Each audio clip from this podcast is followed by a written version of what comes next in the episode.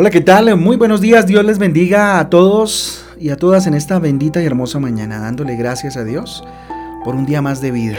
Todos los días démosle gracias a Dios por la maravillosa oportunidad de vivir, de poder abrir los ojos, de florecer para el mundo, ¿cierto? Y, bueno, cada día de verdad darle lo mejor de lo mejor eh, a nuestro Dios. Con ustedes, su pastor y servidor, Fabián Giraldo, del Ministerio Transforma, yo les doy la bienvenida, recuerden, a este espacio devocional donde juntos somos transformados, renovados por la palabra de Dios, a la cual invito en esta mañana, hoy, arrancando con Primera de Corintios, Primera de Corintios capítulo 1 y Ezequiel capítulo 19. En nuestra guía devocional Transforma, recuerden, encontrarán títulos y versículos que le ayudarán a profundizar, a tener una idea de lo que es el devocional para el día de hoy. Pues bien, les invito entonces a que abran sus Biblias y a que vayamos a Primera de Corintios, en el capítulo 1. Ya terminamos el libro de Romanos, la carta a los romanos de parte de Pablo, y ahora arrancamos con Primera de Corintios. Esta carta es un ejemplo de teología pastoral. ¿sí? Vemos a, un Pablo eh, más bien preocupado por eh, el estado de sus ovejas en, la iglesia de Corinto, ¿sí? Y empieza entonces un proceso de, si se quiere, una guía, ¿cierto? O, como lo decía hace un momento, mm, un, Pablo preocupado, un Pablo eh, pastoral más bien, ¿cierto? Pastoreando a la iglesia de Corinto, ¿sí? Frente a ciertas circunstancias que venían eh, presentándose en la iglesia. Nos va a enseñar mucho el Señor a través de esta carta maravillosa y lo primero que nos eh, muestra esta carta es acerca del mal de la división. Si usted quiere ponerle un título a este devocional sería ese, el mal de la división. ¿sí? Porque nos habla Pablo acerca de la división que podría haber entre los de Corinto debido a temas sobre todo espirituales, de los dones y en fin. Eso lo vamos a ir viendo en la medida en que avancemos en esta carta. Miren, lo único que fortalece una relación amorosa o una relación de amistad o una relación laboral es la unidad. ¿sí? Hay un adagio popular que dice la unidad hace la fuerza. Satanás sabe de esta verdad porque más que un adagio es una verdad, la unidad hace la fuerza. Y el enemigo sabe de esta verdad y por esta razón lucha de manera incansable por eh, introducir en el corazón del el hombre eh, eh, sentimientos de división. Miren, la división es la causante de muchas que muchas relaciones, que muchas empresas muy grandes tal vez y prestigiosas se hayan destruido. Al igual que muchas familias, como lo decía hace un momento, bien establecidas, equilibradas, pues se hayan ido deteriorando al punto de dividirse totalmente. Hay otro adagio popular que eh, para justificar la división, de hecho, dice, recuerden, divide y muy bien, reinarás o vencerás. Alguna de las dos es utilizada constantemente. La única consecuencia de la división definitivamente es la destrucción. ¿sí? Si quieres triunfar, si quieres ver la bendición en todo lo que hagas, debes luchar por mantener la unidad. En primera instancia, nuestra unidad con el Espíritu Santo, con el Padre, con el Hijo y con el Espíritu Santo, la unidad principal. Y la unidad en la familia, la unidad en el trabajo, unidad eh, en tus principios, unidad en tu visión, ¿cierto? La unidad es tan importante. ¿Cómo contrarrestar entonces la división y mantener la unidad en todos sentidos? Vamos a ver, versículo 10, mire lo que dice. Os ruego pues, hermanos, por el eh, nombre de nuestro Señor Jesucristo, que habléis todos una misma cosa. ¿Mm? Tremendo, mire, ahí los exhorta a hablar una misma cosa porque todos hablaban desde diferentes perspectivas y no hablaban un mismo lenguaje. Qué importante entonces es para mantener una unidad hablar un mismo lenguaje. Primer punto importante, hablar un mismo lenguaje. Muchos padres de familia han perdido el respeto de sus hijos porque no logran ponerse de acuerdo para corregir en el hogar. No hablan el mismo lenguaje. ¿sí? Si tú tienes que dar o, o denegar un permiso a tu hijo o a tu hija, no discutas con tu pareja frente a él. Primero ponte de acuerdo con tu pareja con respecto a lo que van a hacer, lo que van a decidir y después emitan una orden. ¿sí? Una sola orden entre los dos. Igualmente cuando se tienen empleados, cuando se tienen trabajadores, ¿sí? Y tal vez se trabaja en sociedad, tienes un socio, ponte de acuerdo con tu socio para que la orden sea una, para que la visión sea una, para que el lenguaje sea uno solo, ¿sí? Importante, versículo 10, en la parte B, leíamos en la parte A, ahora vamos en la parte B, dice, y que no haya entre vosotros divisiones, ¿sí? Y que no haya entre vosotros, ¿qué? Divisiones. ¿Cómo contrarrestar entonces la división y mantener la unidad?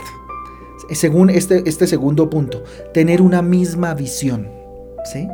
División significa dos visiones. Cuando dos personas tienen sueños o, metas u objetivos muy diferentes, el uno del otro, es muy difícil que logren algo importante juntos porque están divididos, porque la visión es diferente.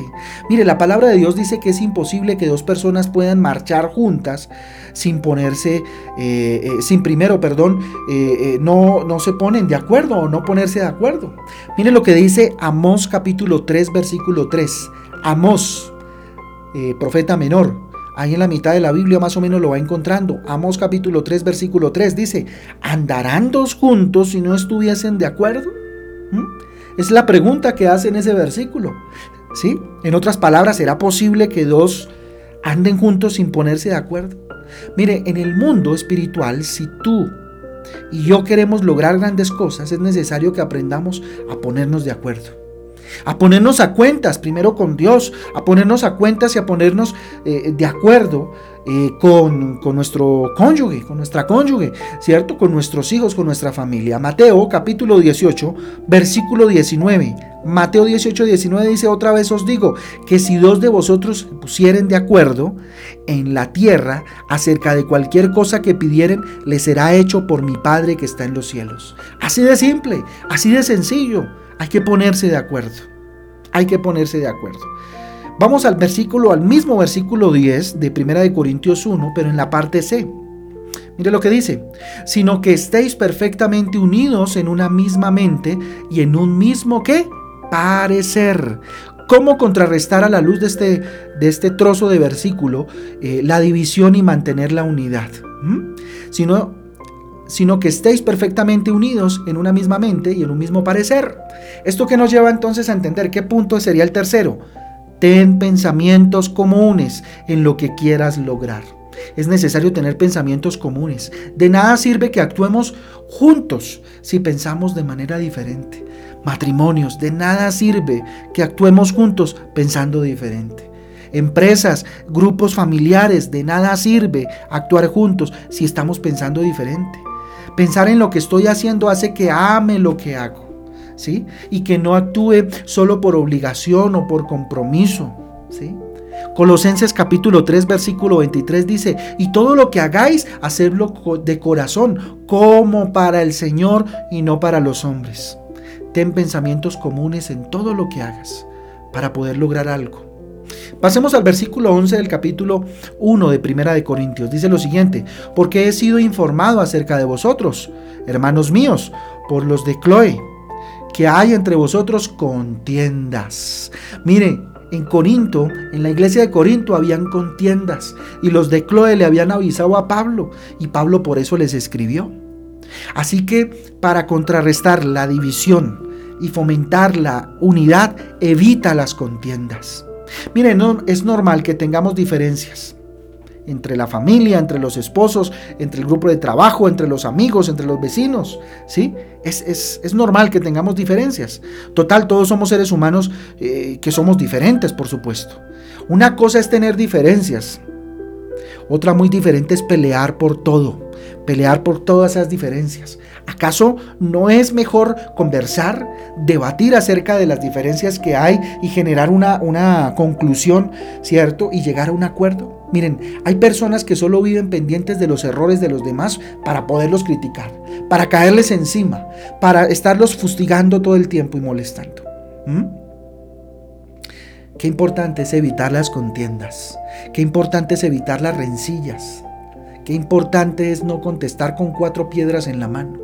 ¿Mm? Versículo 26 y versículo 28 del primer capítulo de Primera de Corintios. Versículo 26-28 dice lo, lo siguiente. Del 26 al 28. Pues mirad, hermanos, vuestra vocación.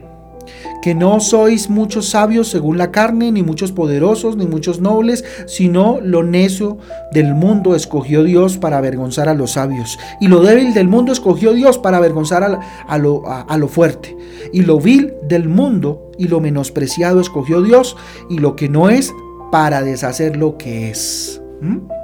Así que para disminuir la división, para fomentar la, la, unidad, es necesario que no te creas más de los que los demás.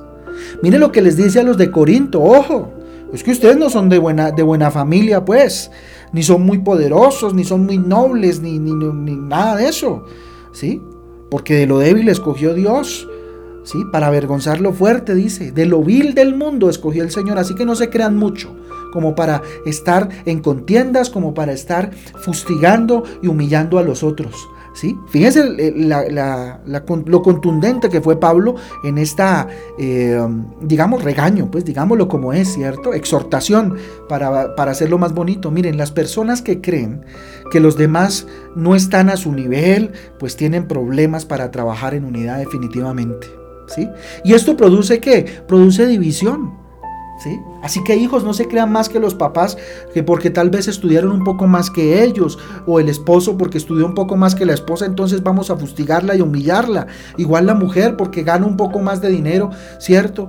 O porque tengo más estudio. Bueno, en fin, hay muchas cosas por las que nosotros los hombres nos creemos más, ¿cierto?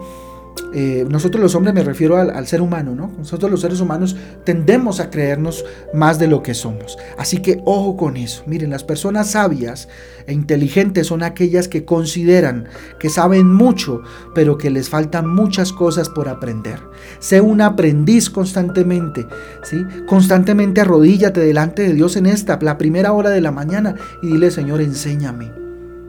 Hazme un aprendiz para no mirar a otro por debajo de los hombros y generar división.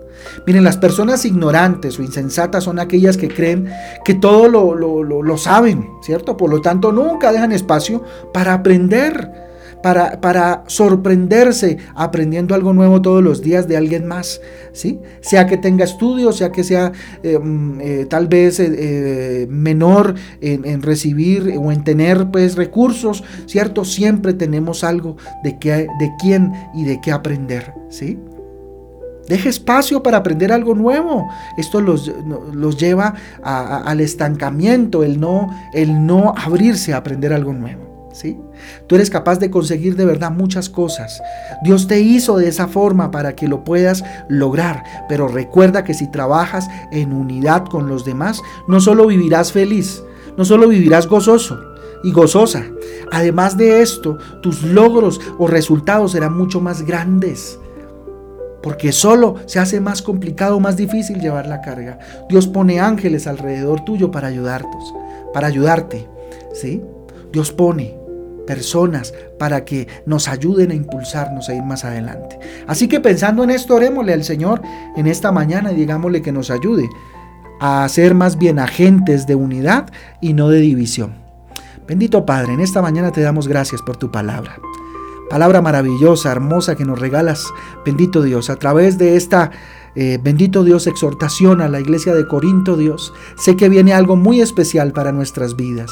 Oh Padre Celestial, vas a hablar a nuestro corazón a través de esta carta, Señor. Dígale, hoy me dispongo a que en estos próximos devocionales, Señor, sigas hablando a mi corazón. Y fomente la unidad, bendito Dios, y no la división.